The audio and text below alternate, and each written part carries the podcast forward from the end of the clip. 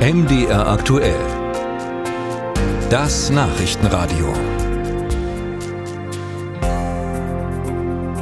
Heute startet mit der Handball-Europameisterschaft in Deutschland das erste größere Sporthighlight des Jahres. Und das größte Event dafür haben die Veranstalter gleich zum Auftakt geplant. 53.000 Zuschauer werden im Düsseldorfer Fußballstadion erwartet, denn dort trifft das deutsche Handballteam am Abend auf die Schweiz. Vor Ort ist ARD-Reporter Thomas Koos. Thomas, in der Bundesliga gibt es Hallen mit weniger als 2500 Plätzen. Wie fühlt sich dagegen nun Handball in einer so großen Arena an? Ja, das ist schon äh, was ganz Besonderes. Es ist alles weitläufiger. Äh, die Spieler sind kleiner, wenn man auf der Tribüne sitzt. Das ist alles weiter weg. Das muss man sagen. Das ist äh, schon außergewöhnlich. Ich glaube, das wird heute ein richtiges Spektakel. Die haben diese ganze Arena umgebaut. Das Dach ist natürlich schon längst zu. Man hat im Innenraum äh, extra noch Zusatztribünen aufgestellt. Das äh, Spielfeld ist mit richtigen Lampen 500 extra wurden aufgestellt, ausgeleuchtet und man hat natürlich auch dafür gesorgt, dass da keiner frieren muss. Es wurden 70 Heizstrahler da unter dem Dach äh, befestigt und wir haben es gestern mal auf den Reporterplätzen gemessen, die sind weiter oben. Da waren es 41 Grad. Da muss man schauen, ob man heute Abend nicht da lieber mit dem T-Shirt als Reporter sitzt. Fehlen nun nur noch die Spieler selber. Fangen wir mal mit dem deutschen Team an. Was können wir von dem heute erwarten?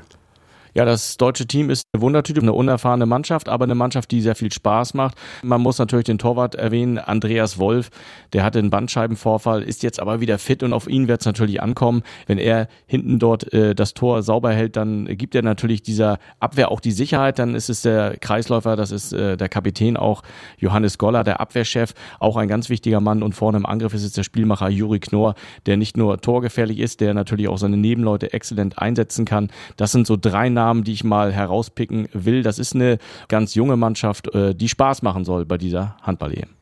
Gegner ist nun die Schweiz, eine Mannschaft, die in der Handballgeschichte noch nicht durch große Titelgewinne aufgefallen ist, aber durchaus durch bekannte Spieler. Auch die Handballfans aus Magdeburg und Eisenach kennen da den einen oder anderen. Auf wen sollte man achten?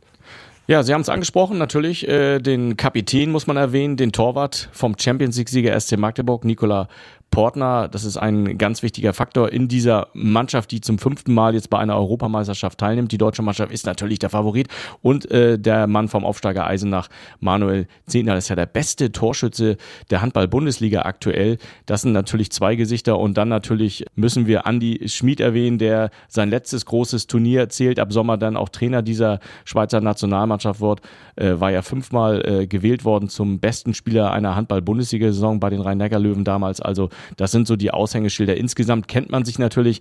Acht Bundesliga-Profis stehen im Kader, aber von der Breite ist die deutsche Mannschaft dann doch ein Tick besser aufgestellt. Wenn sie heute Abend die Nervosität hinbekommt und dem Druck standhält, dann sollte das eigentlich heute klappen mit einem Auftaktsieg. Heute die deutsche Mannschaft also auf jeden Fall Favorit. Ähm, wie ist das auf die gesamte Europameisterschaft gesehen?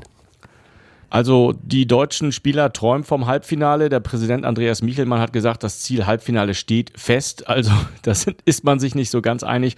Aber ich glaube, realistisch ist, die deutsche Mannschaft äh, ist nicht der große Favorit. Das ist der Weltmeister Dänemark, der zuletzt ja dreimal die äh, Welttitelkämpfe gewinnen konnte. Dann natürlich einer der deutschen Gruppengegner, Olympiasieger Frankreich oder auch Titelverteidiger Schweden. Aber dann kommen Mannschaften wie Deutschland, wie Spanien, Norwegen Island, die sicherlich dort eingreifen können. Aber Deutschland gehört sicherlich nicht zu den Favoriten.